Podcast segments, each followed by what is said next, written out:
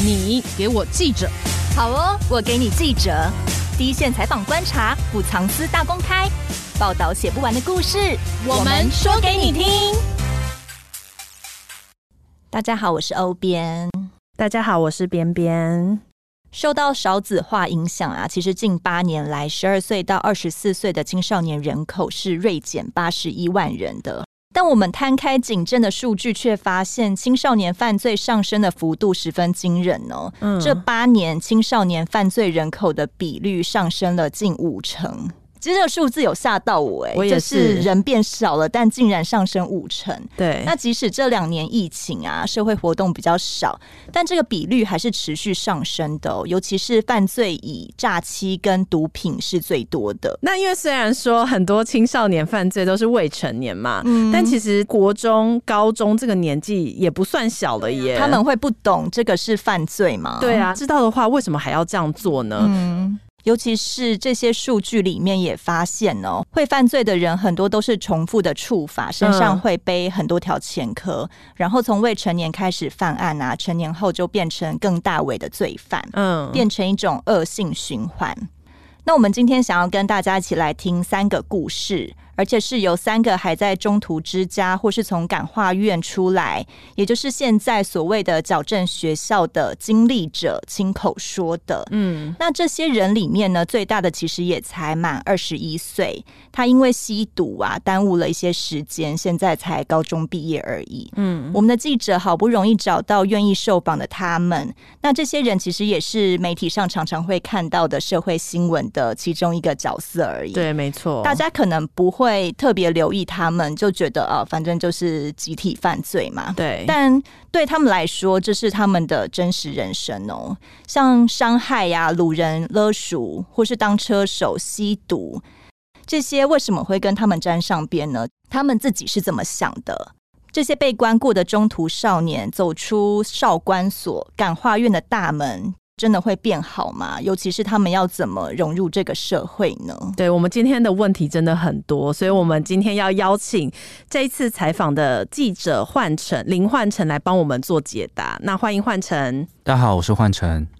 那换成这一次做了一个探讨青少年犯罪以及中途少年矫正现况的专题。嗯，那很难得走进少年中途之家矫正学校这几个地方，是我们从来没有想过的，一般人也不太会进去，也不太了解里面到底发生了什么事。那其实换成帮我们这集节目带回三个受访故事，嗯、也就是等一下其实大家会在节目里面听到他们直接现身说法的音档。对。这些人物都是我们有经过化名，然后以及声音有做变声处理的。变声处理，对，因为要保护他们的身份嘛。对。那其中有一个叫做陈翔的二十岁年轻人，嗯，他在感化院里面待了两年，他有说了一句话，真的让我印象非常深刻。嗯、他说：“如果可以，没有人想变坏。”对，对，这真的是一个他很像他心底里面的心声，因为其实他也不想。可以先请换成跟我们说说你眼中的这些青少年嘛，以及你跟他们。聊过之后，你的感觉是什么？我不知道各位观众对犯罪少年，你们的想法是什么？你们想到的第一个印象是什么？可能大家觉得这个刻板印象，就觉得这些人他们是八加九啊，然后身上就是会有刺青，嗯、对，然后怎么样的印象？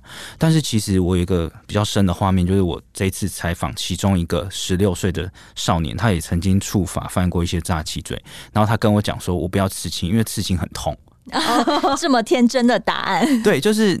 我们从这一次的很多个案里面哈，我们这次总共访问了六个个案，嗯，那年龄是横跨十二岁到二十四岁。关于这个报道，我们是有引用到这个数据是青少年犯罪人口率，这个数据指的是每十万青少年人口里面有多少人犯罪。嗯，那以我们过去会诊的数据，就是说以八年前来讲，每十万青少年里面大概有九百多人是犯罪。是，呃，他们是犯罪嫌疑人，这都是警政的数据，我们都是采用官方的数据。那到了去年，这个数字是变成一千四百多人哦。那我们使用这个数据，年龄的区间是十二岁到二十四岁。嗯，那为什么选择这个区间？是因为我们这个报道里面也有相当一部分，我们有谈到十八岁的。呃，这个之后的这些这些年轻人，对、嗯、他们的一个出路，然后或者是从他们反复触法的一个经验，嗯、所以我们才会引用十二岁到二十四岁，就是这个 range 蛮广的。报道出来之后，这个官方有指出说我们的数据是有失真。那其实我们的数据是没有失真的，因为我们引用的数据是警政署官方的资料，而且在警政通报、警政通报里面，他写的就是青少年犯罪人口率，我们完全没有就是做任何的修改。嗯，然后官方的数据反映的也是青少年嫌疑犯是有增加的。嗯哼。这次报道，我尝试去回答的一个最大问题就是：这些青少年他们为什么要犯罪？为什么要犯罪？他们不是天生的坏孩子啊！对，这个最终的问题，它是没有一定的答案的，因为每一个人都是不同的生命，都是独特的个体。对，所以最重要的，无论如何，我们就是必须倾听他们的回答。嗯，我尝试在这个报道是做到这一点。嗯。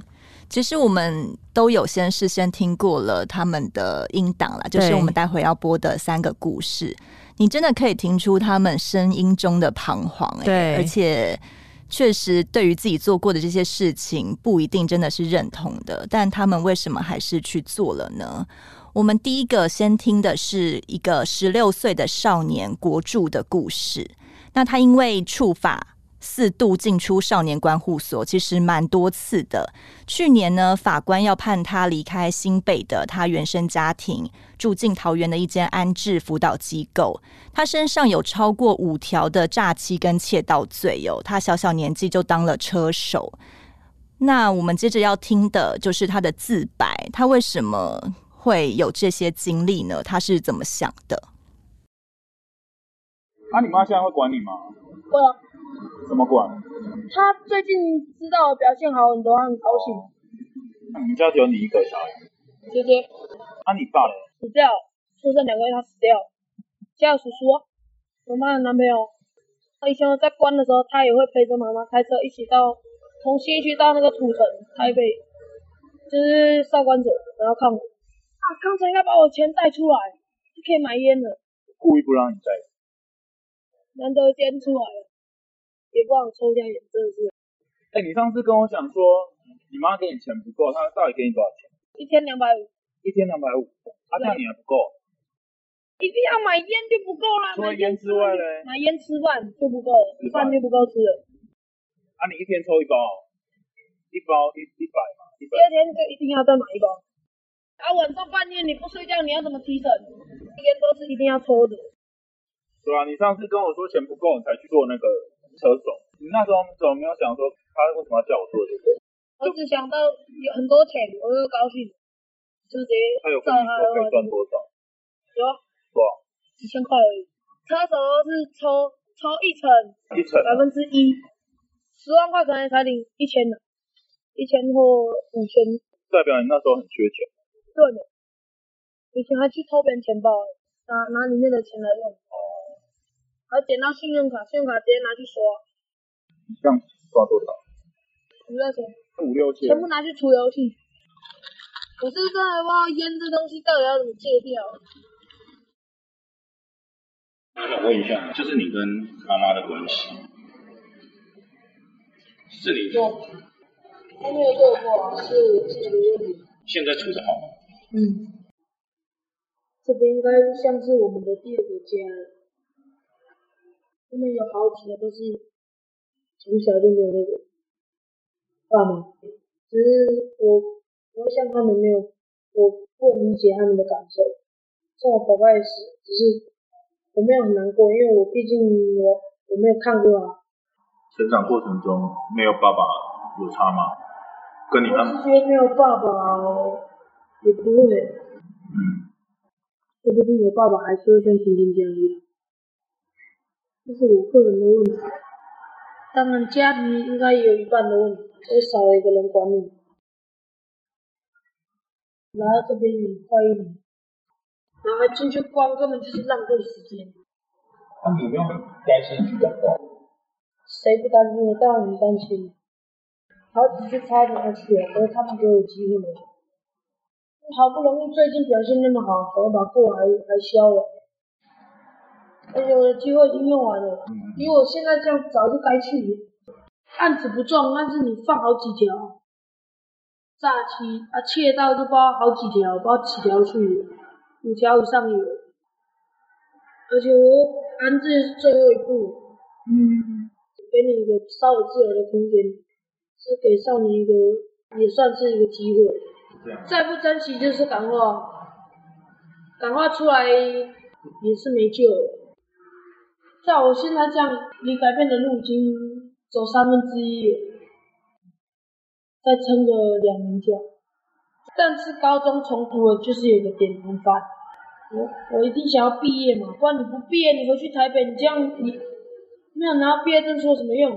还是要读完吧。啊，现在的点就是重读哦，重读要再重算三年。嗯，高一念到一半一直逃跑。嗯。逃跑，一直逃跑，学校旷课太多，没办法收了。高中跟国中不一样。嗯、呃，国柱的这一段访问哦，其实真的很听得出来，他前后。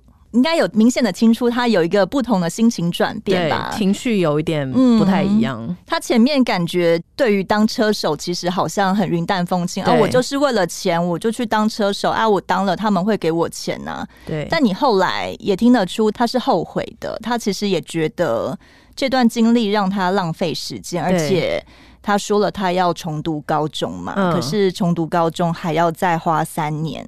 他自己也很明白，他如果高中没毕业的话，他不知道出来要干嘛。嗯，感觉他内心其实都是有一些盘算挣扎的，但为什么他还是发生了他现在的这个经历呢？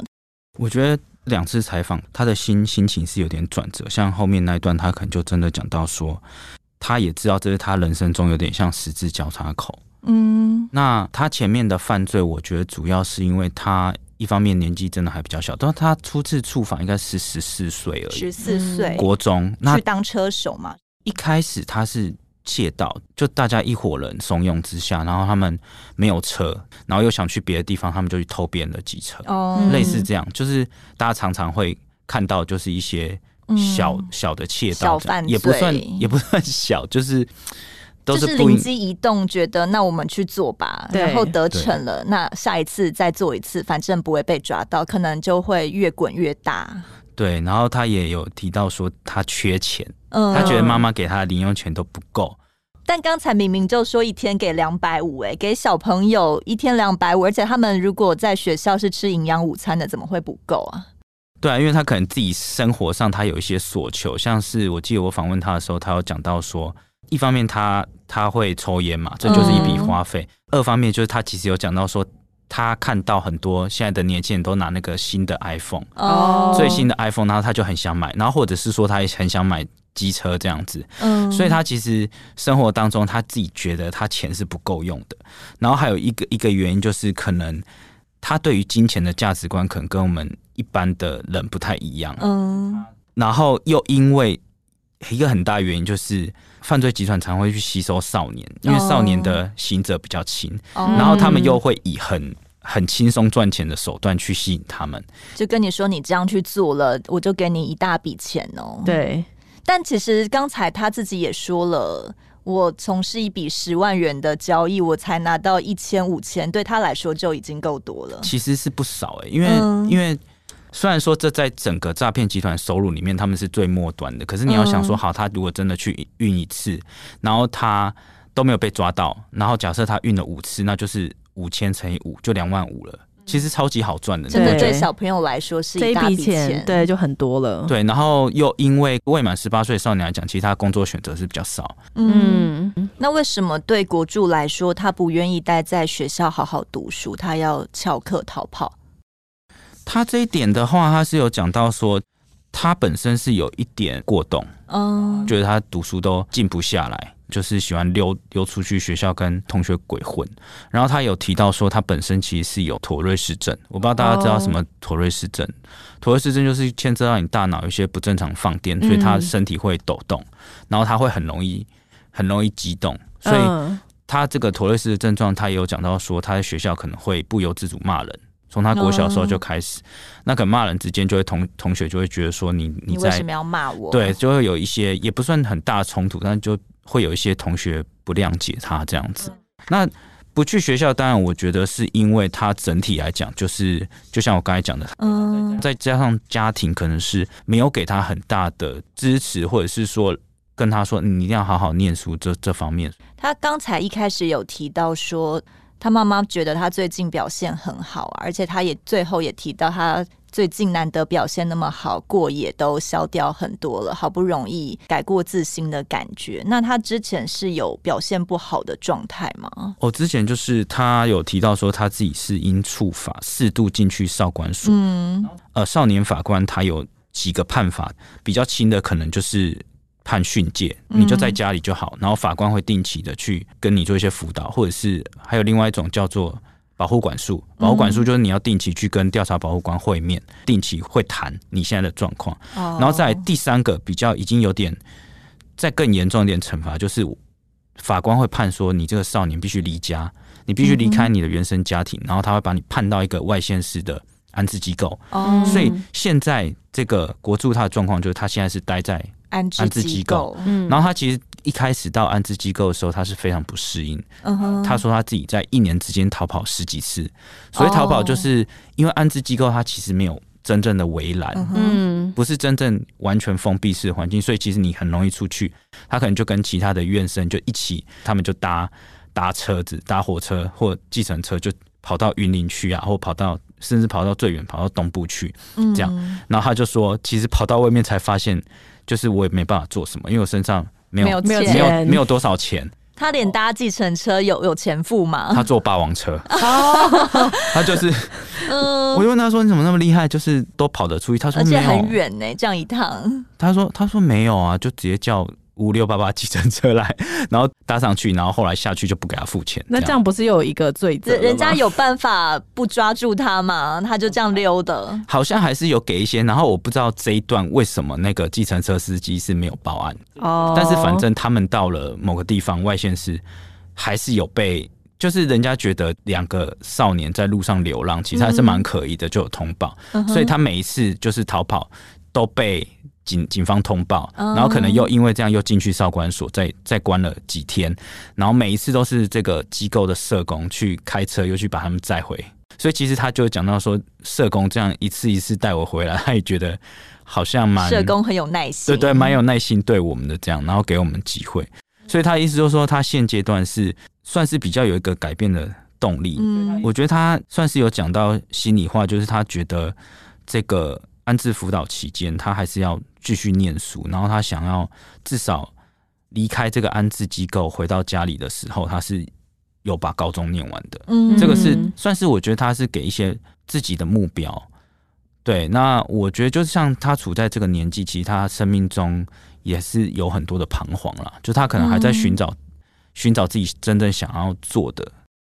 他可能也还不是非常明确，到底什么是对的事，什么是错的事。可能大家也都会知道啊，我偷东西是犯罪。对，但也许他们不知道严重性是什么，刑责是什么。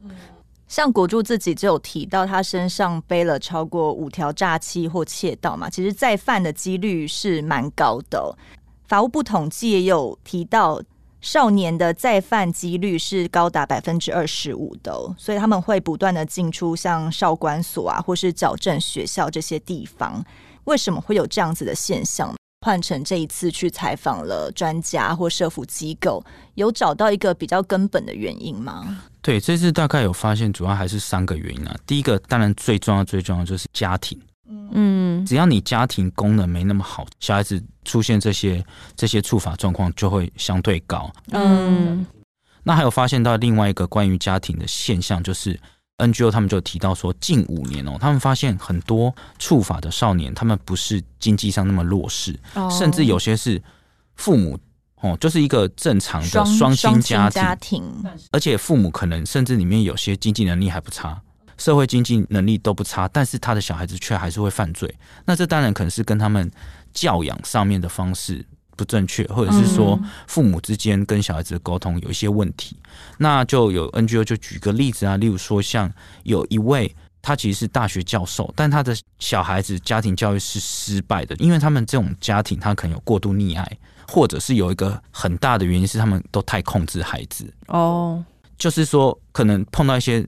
逆境什么，他们就直接帮孩子克服掉，嗯，然后不懂得让孩子自己去学习，要克服这个逆境。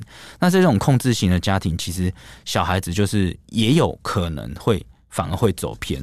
为什么啊？就是看起来一路顺遂，反而走偏了。就是因为他其实没有得到那个克服逆境的技巧。嗯，长大之后，他可能就是会用一些更奇怪的方式去想要很快得到金钱，他可能就会成为比如说智慧型犯罪。哦，那还有另外一点，这次发现第二个原因就是这个。外界的环境的改变，那尤其是网络跟社群媒体出现，像如果大家有这个常常碰抖音啊的话，就会发现其实很多抖音上面就会有一些诈骗集团，他们就开始推一些短片，跟你说什么钱很好赚，在桌子上面就摆很多钞票啊，或者是那个宾士车，就跟你说赶快来加入我们，钱超级好赚，或者是在 YouTube 上面，大家可能也看过一些广告。我自己是有在脸书上常常滑到什么日薪一万啊，然后反正就是工作简单，然后感觉不是很复杂，你好像就会有一点动力，想说到底是什么东西这么好赚，我去看看好了。那你有点进去吗？差点想要点，但是把手拉回来，这样 其实自己也常常都会滑到啊。对啊，现在是那个网络上很多投放广告，你原本以为是可能某家公司在招募人才，可是后来发现，哎，那个它里面就写说，哦，你只要不具经验，然后你只要来，嗯、然后就可以一天可以赚到很多钱呢。我都想说，天啊，这真的会有人被骗吗？结果还是没错，因为他们可能就会想要赶快、赶快获得在最短时间内获得比较大的金钱，他们可能就分辨能力会比较差啦。对，那刚才提到第一个是网络，然后再来是家庭嘛，还有第三个原因就是，嗯、呃，很多专家他们都有提到说，现代社会啊，吼，蛮多青少年他们会有一些过动的状况，嗯哼，或者是说我们说到他。他们是叫做所谓智能边缘的这些儿少，他们可能呃在精神上，他没有到精障者，迟缓或是对他没有到精障者的等级那么严重，嗯、但是他其实是有一点精神上面或者是人格上面的一些特质上面跟一般人不太一样，所以他可能跟同学相处不好，嗯，或者在家里跟父母也常常吵架或什么，但对于这种。接近精神疾病的过动的状况，其实我们常常都不知道怎么处理，连老师或者是家长都不知道怎么处理。那他们可能在学校没有获得正常的人际关系，他们就往外发展，嗯，往外发展就会接触帮派啊，或者是其他的犯罪行为，他们就会走偏。但家长有办法带去，比如说资商辅导的单位吗？对，你说的非常好，其实就是家长你要有意识到。你要怎么去引导你的小孩子？嗯嗯、对，因为这其实不算是非常严重的疾病，但是如果你是跟他去硬碰硬或什么的，你没有去了解小孩子怎么跟他相处，小孩为什么会说出这句话，或是做这件事？对，然后甚至说有些 NGO 团体还提到，可能有些小孩子他小时候就是这种过动，但是家长。不知道怎么跟他相处，就就会去打他，对，觉得他很皮就去打他，嗯、然后形成家暴的状况或什么。嗯、那这个小孩子成长经验其实就不好，嗯，就等于把孩子往外推了。对，把孩子往外推，他成长经验不好，他自然长大以后，国中之后，他可能也会有走偏的风险。那这主要是三个观察到的原因。嗯。听了焕城的分析啊，我们其实这三个故事里面感觉都有类似的影子在。对，那我们接着要听的是第二个音档，是陈翔的故事。因为刚才国柱有说嘛，安置是最后一步，再不珍惜就是感化。嗯、那他其实是蛮怕进入感化的。感化是什么呢？就是约束力最强的感化教育。那其实对这些小孩子来说，就是监狱的意思。嗯。台湾的感化教育呢，本来是称作叫少年抚育院、少抚院这个机构，但现在已经改制成叫做矫正学校。那我们接着要听的就是陈翔的故事。二十岁的陈翔，现在二十岁的陈翔呢，曾经在少年抚育院度过两年的时光，他的心情是什么呢？那进感化里面的环境是怎么样？现在出来后对他有什么影响？那我们来听听他的心声。我几乎都是伤害，还有掳人勒索这条是没有成立，是因为他们证据不足。对，等于说我在里面加加减减待了两年，第一次非非常的恐惧，因为那时候年纪还比较小。我们去到桃园福院嘛，那它有分很多很多卦，可能桃园卦、新竹卦、新北卦，有些在外面就是有结仇。我记得我第一天。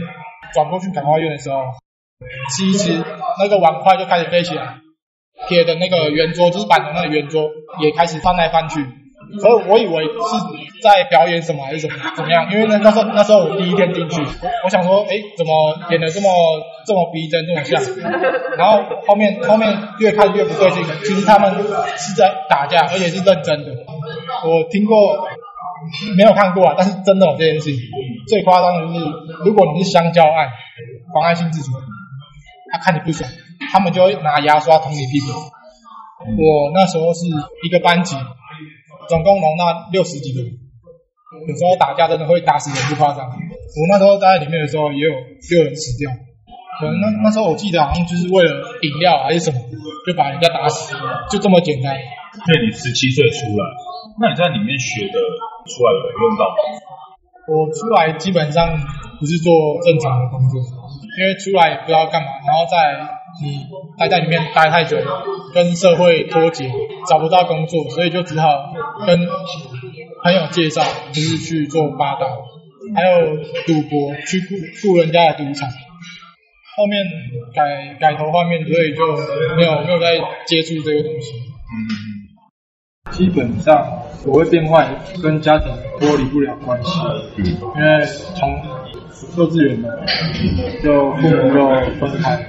等于说都是妈妈在把我带大，可是妈妈她为了要工作养养我们，所以基本上九成的时间都不会在我们身边。等于说那段时间我们就自生自灭，她只会给我们一些生活基本的开销。我哥哥他算我一个模仿的对象，那时候我很崇拜他。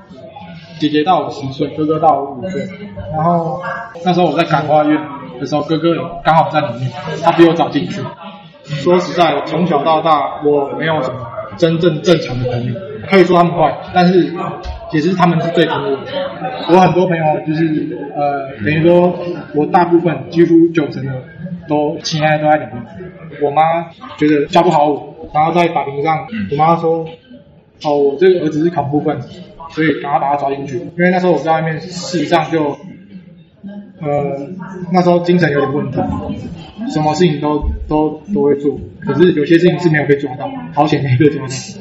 那少年法庭的时候，你妈讲那句话，你那时候你还记得一些？其实那那时候感觉很难过，尤其是当下被判，诶，感化教育，那时候还以为不是自己，可是念出自己的名字的时候，当下是真真的完全崩溃，疯狂眼泪就用喷的这样。其实，在里面我。变成自闭症，发现越会会越描越黑，就会让自己不要讲那么多话。嗯，然后你看到很多是再犯率回笼了很多，尤其是毒品。对，你觉得原因是什么？我觉得自己自己也有一些因素，这是一部分，但不能全怪他们，因为如果可以的话，没有人愿意变坏还是怎么样。嗯嗯，这是我最想说。然后再来就是说，很多人进去就是算了，放弃。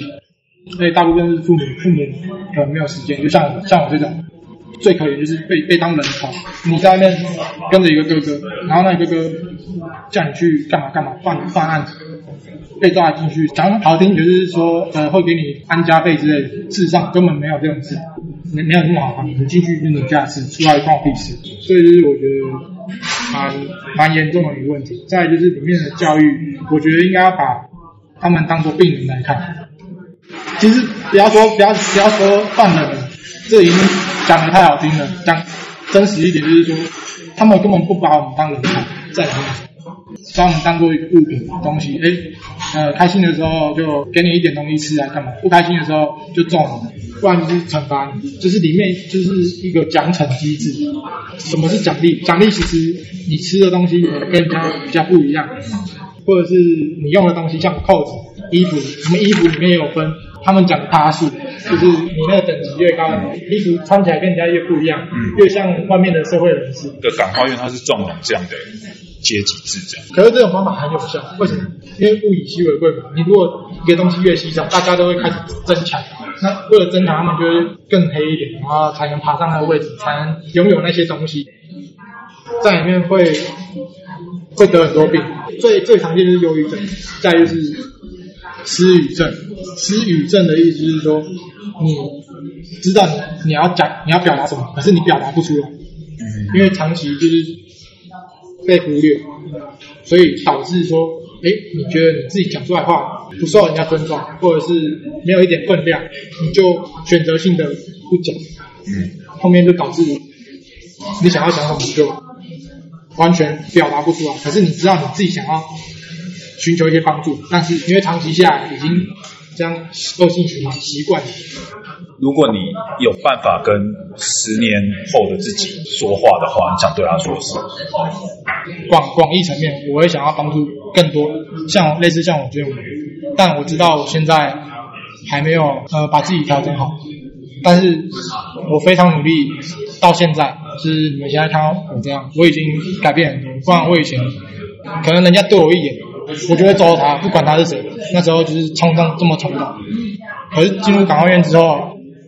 比你壮、比你大只的一堆，所以你就算揍你也揍不过人家，他们人太多了。然后再加上，也是这个因缘机会之下，让我学到很多事情。很多事情是自己不可控制，但还有很多事情是是自己可以控制。譬如说，他们欺欺负我，我可以选择，哎，我忍耐，然后调整自己，调整自己的一次机会，让自己变得更好。刚陈翔说少府院里面的经历是什么恐怖的鬼故事？觉得好像里面很黑耶。呃，我们现在所谓的感化教育少府院就是一个这样的现象嘛？他这样真的有办法把人抓进去关个一两年，放出来就觉得他会变好吗？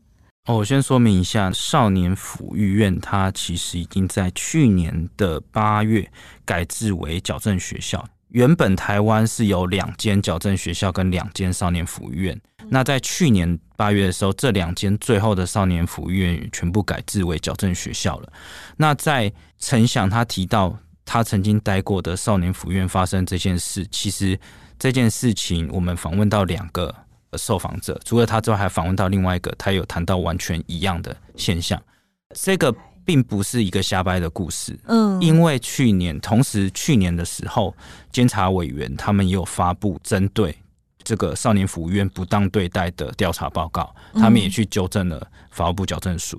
那甚至矫正署他们自己本身也有承认说，过去的少辅院的确是有这种用学生管教学生的现象，那当中的确有些阶级制。矫正署，我们这次也是有去访问他们，他们也是有给我们回应说，他们现在的情况是有所改善的。嗯、这两间福利院他们改制为学校之后，朝向一个就是像正常的高中职的学校去改变，他们引进了更多的心理辅导老师啊，然后来去辅导学生，就是学生打架的情形，对，学生打打架或者是不当管教，但是。毕竟这件事情是呃发生，可能也是只有两三年前以前吧，并并不是很久以前的事情。像是以陈翔来说，他应该是两三年前进去，然后现在已经出来，所以少年矫正机构的管教情况，我觉得可能还是要持续关注，因为很难说他一改制为学校就一瞬间全都就是改头换面，全都改头换面。我们也是要持续去关注，但是矫正署当然他们是有跟我们讲说，我们有改善的这样子，嗯。那矫正署也确实已经把，比如说陈翔提到的阶级制啊，学生管学生这种，呃，什么扣子啊，或是衣服不一样的这种学生有不同阶级的概念，整个也扭转掉了吗？根据他们讲法是有在改善啊。那我说明一下，他访问里面讲到这个阶级制是什么？他们一直在讲的就是一个爬树，爬树，爬树就是你到底在这个机构里面你。等级多高了嗯哼那他们用的一些很很奇怪的方式，可能是外界很难想象，就有点像成人监狱里面一样。可能你分配到的衣服里面，你的你的扣子比较大颗，你就是阶级比较高；然后你扣子你扣子比较小颗，就是比较低。那这个阶级基本上有一种分法，当然就是你先来后到嘛。嗯、uh，huh. 你越老的，你一定就是用的最好阶级，你一定就是越高。再就是说，他们好像说。在里面的洗发精的颜色也可以区分趴数，比如说什么粉红色的代表你的阶级比较低，紫色的代表你的阶级比较高。嗯哼。然后还有再来一个，就是里面会培养一些学生担任这个班级的干部。那班长吗？哎、欸，我不知道是不是叫班长，应该是叫班长的概念，应该是叫干部啦。那这些同样也是学生，可是他就是会去管理其他的少年。那他们通常是曾经在外面就是混过。帮派，而且混得很很高的，然后或者是说他作风就是很硬的，他才有办法当上干部。然后他们当然有享有一些特权啊，比如说什么人家要帮他们洗衣服，或者他们可以吃到外面的东西，类似这样。他们的管教方式就是陈翔他有讲到说，有些班级的老师他觉得如果某个少年很难管教的话，他就会私下叫干部去教训他。哦，是哦，可以这样子，哦，就有点像是纵容你，反正我灯关掉，我看不到，你们要怎么打，随便你这样，就有点像是电影里面这样情节。那当然这是根据他的说法，嗯，对。那我们当然讨论到的是一个过去的一个现象，但是我们不希望这个现象继续延续下去。我觉得这样其实关进去更恐怖哎、欸！你看外面可能流氓的比例稀释的还比较松点，但你整个全部进去都是大小流氓在一起，其实高浓度。沉香他自己都说他在里面关出自闭症、关出失语症来了。对于他来说，就这样关两年是没有帮助的吧？应该说，以这个青少年来说，这个。他们的所谓触法的再犯率都还蛮高的。那我们有访问到监察委员呃叶大华，他长期关注儿少的议题嘛，他也有他认为说这个呃少年他可能触法之后，他在这个矫正机构里面嗯打转，不管是在少年观护所啊，或者是说在矫正学校里面打转的结果，他如果没有接受到正面的辅导，也就是说你辅导是失败的话，他其实出来之后他还是再犯。他把这个称为就是旋转门效应。旋转门就是我转完又回来，你转完又回来。嗯，那像陈翔他是一个例子嘛，就是他待完这个服务院之后，他出去，他其实还是有在做一些非法的事嘛，非法的黑道的都还是有。然后过了几年之后，他现在才逐渐改善。然后还有另外一个例子，是我们访问到另外一个少年，他叫做 Olen，然后 Olen 他待过两次哦，对，因为他十四岁就进去，然后待了。一年多之后，他出来，可是他没有变好，因为他在这个少年福利院的时候，里面就有大哥哥跟他讲说，我们在外面有那个很好的生意，很好赚。哦，然后所以他出来之后进去变成学这个吗？他不是矫正学校吗？对，所以感化教育，这就变成是某些矫正机构里面，反而你会接触到更不好的人际网络。嗯、这个也是监委讲，这都不是我们讲的。嗯、OK，我在那边要澄清，这都不是我们报道自己瞎掰，这都是。有专家所说的，那像这个 Olen，他就是因为在里面接触到更负面的网络，他出来之后就想说，他想开车啊，他想开名车啊，他又去接触以前这些认识的大哥哥，然后他就去贩毒，这个贩卖安非他命或贩卖这个枪支，这都是可以赚大钱。然后他这个贩卖之后，他又被抓到，然后被抓到之后，他十七岁的时候还没有成年，嗯，依然是又被关去到同样的府院。哦，啊，就是我们说的是恶感，哦，恶感少年。嗯，因为我们这次议题关注的不只是少年，我们还关注青少年。也就是说，青少年当他成年之后，他还是有可能继续犯罪。那这时候，他如果继续犯罪，他接下来就是去哪里？就去成人监狱。对，所以他们自己也有讲到说，其实他们看过很多是小时候进感化教育。进进去矫正学校，嗯，出来之后进成人监，他们也都看过很多。哦、所以我们要谈到这个问题，其实不只是少年反复进去矫正机构，还包括青少年，就是十八岁到二十四岁这个区间，其实也有反复犯罪的状况。嗯、就像大家最近在媒体上面看到的柬埔寨犯罪，嗯的这个诈骗案，其实诈骗集团里面很多人都是未满二十四岁的。嗯嗯，那像刚刚我们谈到的国柱，他也是属于诈骗集团。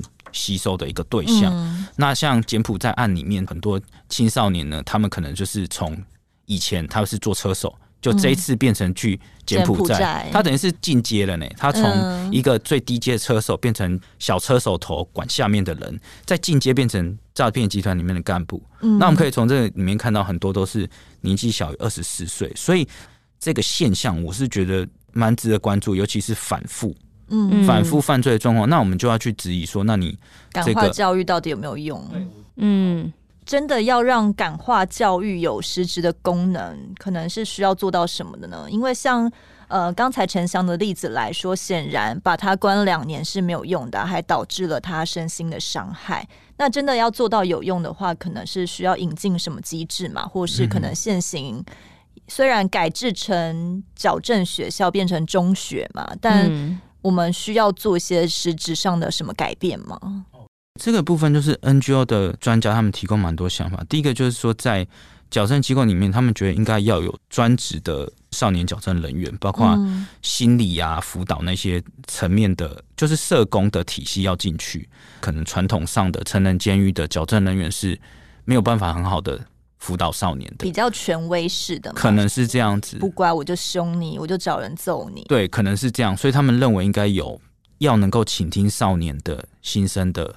社工人员进去，那第二个就是说，他们觉得要更多的是训练他们人际沟通的一些课程，因为在进去矫正学校的，或者是说犯罪少年，很多都是比较暴力倾向，因为他们在外面习惯用暴力解决问题，然后进去之后呢，他们如果你不能改变他们的人际互动的能力，那他们其实以后出社会。就他们出去之后回到社会，他还是没有办法在职场上面跟人家好好的互动沟通。他的观念还是一样，我可能用辱骂，用对，会用拳头，或者他们可能价值观还是觉得我要赶快用不法不法的方式去赚赚到钱，所以 NGO 就会觉得说，或者是监委他们就会觉得说，你应该是要去培养他们的一些更好的人际的互动能力，或者是比较正确的认知啦。那其中有一位 NGO，我觉得他讲得很好，他说，感化教育如果没有办法调整少年的认知，重新燃起对于未来生命的渴望，那你只是把他们关起来一两年而已。嗯，出去还是再犯了。是。那还有另外一点，就是说在长期辅导方面，像监察委员叶大华就有建议说，你在这些触法少年，他们从矫正学校出去之后，你应该长期追踪了。嗯，社会的支持系统还是要给他们，要不然其实你就放他们出去，你也不知道他们现在在做什么。就他如果又回到可能原生家庭，就也许就有一些犯罪的倾向，或是可能他的社交圈还是一样的话，像陈翔就说他九成的朋友都是罪犯，那这样他可能也是没有办法有一个支持吧。嗯，所以应该是要有一些这个就是。长期追踪辅导的机制，当然这个青少年他自己本身的觉醒还是很重要的。嗯，因为我们刚才讲到的都可能是负面的嘛，恶感少年什么，但有些少年他其实是有正面的例子。嗯，比如说他可能交到了一个很好的女朋友，嗯，然后女朋友就会给他一个很正向的生命的目标，嗯，然后他可能就会从此，甚至他就搬家，他可能就从新北。搬到桃园去，嗯，他就斩断了他跟他以前的比较负面的朋友圈，哦，他就展开了一个新的人生，然后他现在也是过得很好。类似这种，他可能就是朝一个一个比较正向的经验去走，帮他找到一些成就感啊、自我价值啊，还有一些目标，对，可以追求的东西，他也许就会有动力，更有动力去改变他错误的道路。嗯，对。中途少年从安置机构啊，或是矫正学校出来以后，最重要的一环就是能不能顺利的回归社会嘛？嗯、这个社会愿不愿意接纳曾经犯错的人呢？这是很重要的。但外界常常最直接的就是会先帮他们贴标签，就是哎，你关过，那你是不是品性不良啊？你就是坏小孩，让他们其实真的本来。有心想要改善，但好像是被阻挡的。对、就是、我再怎么努力都没有用的感觉，啊、我没有办法变好嘛。那我们最后要听的是一个少女的故事，她从十四岁到现在二十一岁发生的经历。她本来想好好回学校读书的，但却被学校呃的教官辱骂，然后导致退学。她又回到了过去浑浑噩噩的生活，这是她自己的个人经验。直到十八岁的时候才就读另外一所高职，现在才正准备升大学考试。那他现在二十一岁了嘛，才刚好，你看人家二十二岁大学毕业，他二十一岁才正要进入大学，嗯，让他感叹说他的青春绕了路。那我们来听听小雪的故事。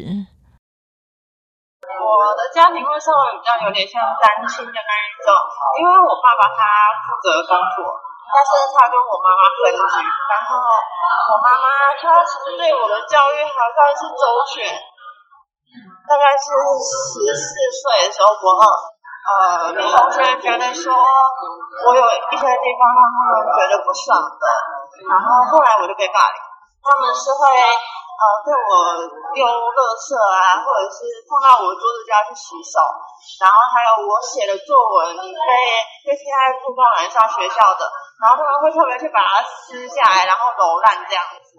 然后我就不敢去了。我记得我有一个隔壁班同学，他找我说他现在在做网拍，然后我要不要跟他买防身的用品？他会跟我说他哥哥在汽车旅馆刚好当天有人生日 party，然后就是请我过去跟他拿用他的手牌。然后我去了之后，现场有二十几个人，我们就坐在浴缸旁边的一个小阶梯上面聊天。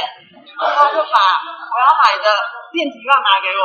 他说到电击棒，是因为当时我很天真的就觉得说，我是不是买个电击棒，然后带去学校就可以电同学，他们就不敢欺负我。我朋友有抽烟的习惯，之后他就走到客厅去那边，又拿了一支烟过来抽，然后他就看着我说：“你要不要抽抽看？”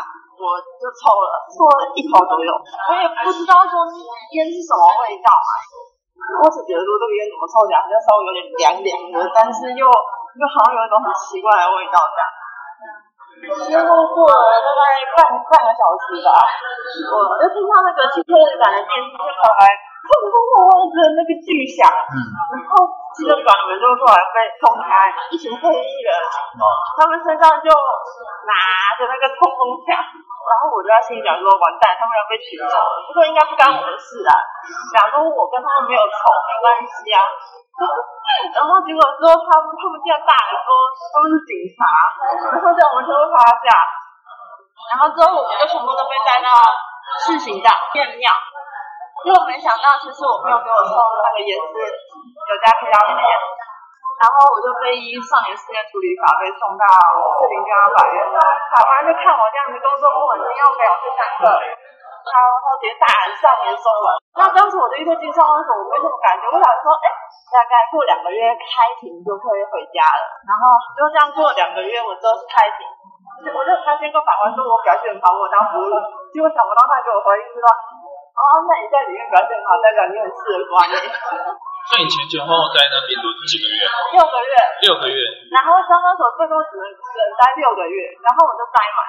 六个月之后，我就是很欢喜的以为我的期限要到，我可以出去了。然后但是我要被送去安置，他要把我丢到南头的安置机构去，就要耕田，大概从七点耕到晚上五点，真的是拿着锄头在耕田。我就是整个人，就是就是面临踢这样的。边缘，两个月就好不容易出去，所以总共两个月的时间，我的国中衔接高中就是没办法接上，因为我送新北市跟私立高中，前面没有去两个月，所以他们会问，所以他们问的时候，我也是实话实说，但他们没办法接受，然后教官他们每天都会要叫我去验尿，但是其实我都没有碰。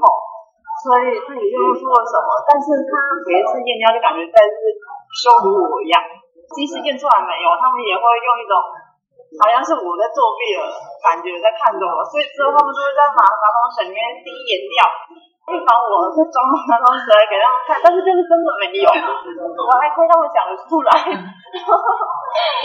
最后我我就被退学了，因为他们就随便找个理由说我有精神病，他觉得你是问题学生，对对对。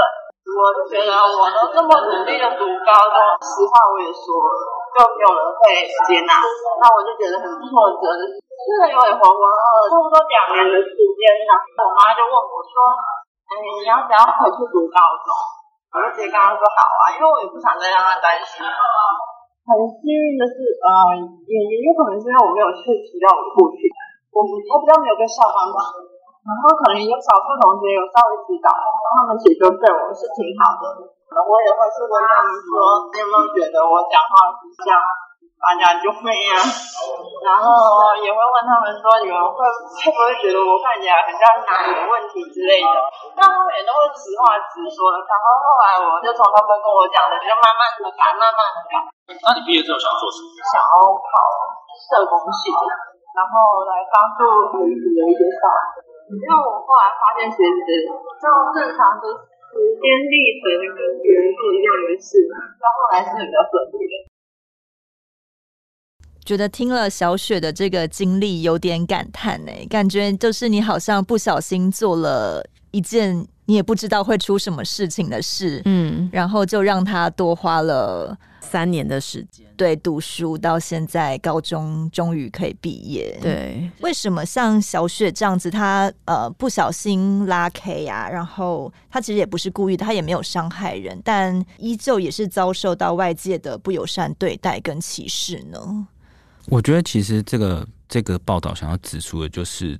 这个社会对于这些呃更生，我们说更生青少年的这种歧视啊，嗯、我们刚才说刻板印象，对，就是我刚才讲到说，我们对犯罪青少年的想象到到底是什么？你有没有看见他们为什么要犯罪？还是你看到的就只是他们犯罪的这个事实？嗯，那当你觉得他们就是这样，就是坏，就是一个。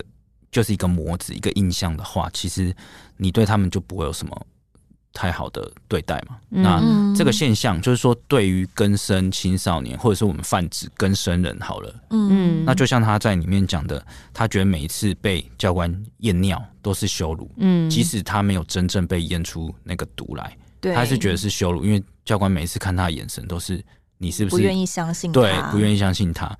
那甚至他最后还被退学，所以这对他来讲是一个很不友善的、很不友善的重回社会的经验。嗯、那我请问一下，这些青少年他他是不是又回又会回去原本的朋友圈里面？因为那边愿意接纳他，那他想要对对。那我想谈一谈一点，就是说这个这一篇就是关于这个个案的报道出来之后，就是呃有一些网友他们可能会觉得说。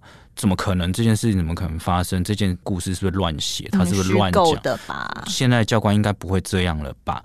那这个是发生在他少女时代的时候的真实发生的。那我们想要点出来的也不是教官这个角色多么差啦，嗯、就是我们没有要要去扣连什么教官退去退出校园这类的议题，嗯、并不是说教官有多坏。对，对我们来讲，就是这个。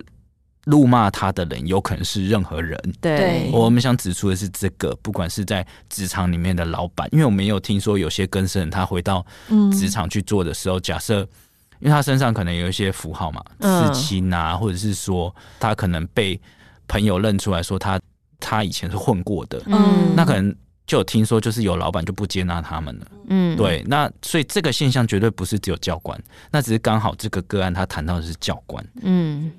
那如果呃，跟生人正常的投履历，但我可能中间写我有几年或是几个月被关的经验，这样子是不是也非常扣分，就不会被接纳？第一个，我觉得应该不会有人，不会有人写在上面，会有人。啊、那可能老板会说：“那你这几年去了哪里？”的话怎么办？哦，这个一个例子就是像小雪，她后来去读第二间高职的时候，她、嗯、就说她。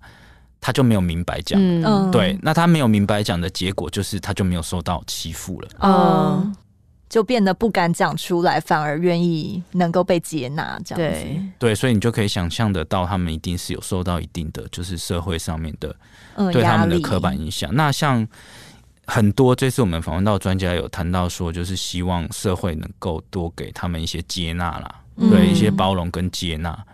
那这样子对于政府来说，或是社福机构来说，还可以做些什么呢？因为蔡政府也是连年的说要弥补社会安全网啊，那这些网子应该是要接住这些青少年的嘛？那我们还可以做什么呢？就是政府啊，或是一些 NGO 团体，如果这些迷途的青少年想要寻求协助的话，他们要怎么获得帮忙？呃，是就有。部分的专家他们是会觉得说，未来啦，他们要推一个叫做就是偏差行为少年，嗯，他们想要用多一点辅导的手段，就是包括社政跟教育端的辅导，而不是一直把他们送进去少年法庭这样子。就是等你犯罪了，我再去处理你，而是你还没有真的走到那一步的时候，我看能不能先帮你改回来。对，他们就是说尽量减少司法介入，嗯哼，然后用各地的。呃，各地政府有一个叫做少年辅导委员会，去关注这些行为偏差的少年。嗯，这我这边指的是还没有真正触发的，就他可能有一些逃学啊、逃家，然后就先用一些社区的网络的力量，或者是像社工这个社会局的社工，或者是教育学校里面的老师，要更能去，就像你刚才讲的初级预防。那我觉得这个是一蛮蛮好的方向啊。可以用这样的方式去避免说他们走到下一步。比如说，可能有些孩子他已经开始不上学的时候，我们就先去询问他的状况嘛。对对，但是当然，对于这个呃司法惩戒的手段，或者是这些辅导的手段，我觉得其实都有社会上都有蛮多不同的意见呐。这种不同意见，我觉得都值得参考，也没有说有一定的标准答案。嗯，那以这个监察委员约大华他的想法，就是说要怎么减少再犯，他就是说他认为。触法少年他们犯了法，被关进去，然后回归到社会之后，很关键就是第一年。第一年，嘿，他认为出出来之后，第一年需要有一些支持的力量。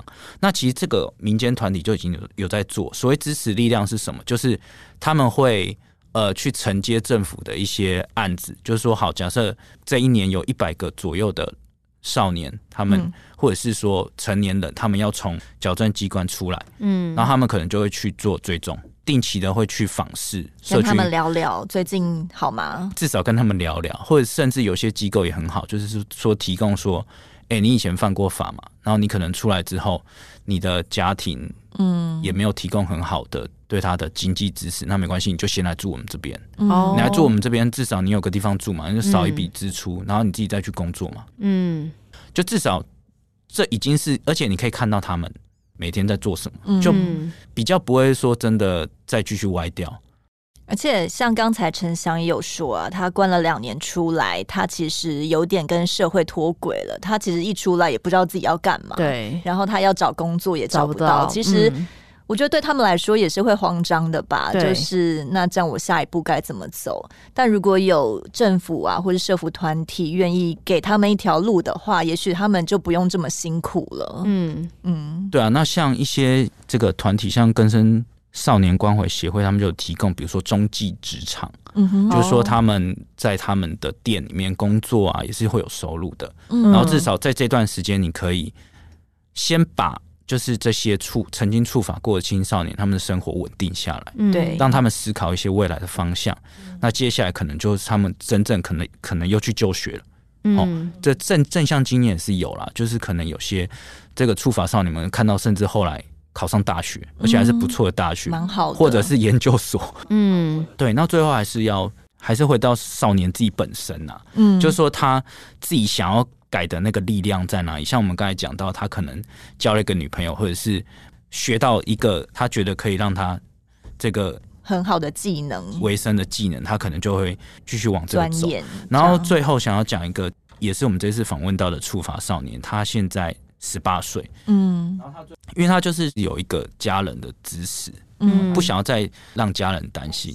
他说：“我觉得不能再浑浑噩噩，否则我将来如果走回犯罪的路。”因为我现在满十八岁了，我以后会去地检署，哦，不是少年法庭这么简单。嗯，他接下来的梦想是继续学那个烘焙，然后他想要开一间咖啡店，蛮好的。对，然后他说以前的生活会很混乱，混混帮派，很迷惘，是因为他不知道自己要什么。嗯，他现在因为有一个梦想，所以他想要朝那个梦想去走。嗯，然后他最后就说，他知道生活一定会有挫折，可他。觉得他自己不会因为碰到什么挫折就回去以往的生活。嗯，那我觉得这是作为一个少年他们成长的一个很好的注脚。对啊，每个人都一定会有挫折嘛。那可能这些孩子或是长大变成人，他们的挫折的经历就是这些非法的途径让他们跌了脚。嗯，那我觉得也是。每个人都可以有再站起来的机会。对，我觉得这社会就是要多给他们再一次的机会，嗯，因为如果连这个机会都不给他们了，我觉得他们真的会，他们没有路哎。对，那他们就只能再回到黑暗的角落。嗯，社会上很多会有黑暗的角落，都是因为没有机会，所以他们不得不这么做。嗯，有时候就是那个不得不逼得他们，就只好再犯案。对啊，我觉得那个不得不其实还蛮残忍的。我们今天所有聊的中途少年的内容啊，都是那个幻城去采访的嘛，还有一个非常精美的数位专题，对，我们也会附在节目的资讯栏里面。对，那我们这次数位版也有结合这个专题，推出了一个方案，叫做“你订阅我捐款”，对，可以协助中途少年回归社会的资源。订阅这个方案，既可以看到我们数位版里面深度的报道，又可以帮助这些中途少年，我觉得很不错，真的很棒。对，希望大家可以多多支持。那今天非常谢谢焕城来参加我们的节目，对，谢谢焕城，谢谢大家，下次见，拜拜，拜拜。更多精彩的报道，请搜寻 VIP 大 U 点 com 联合报数位版，邀请您订阅支持。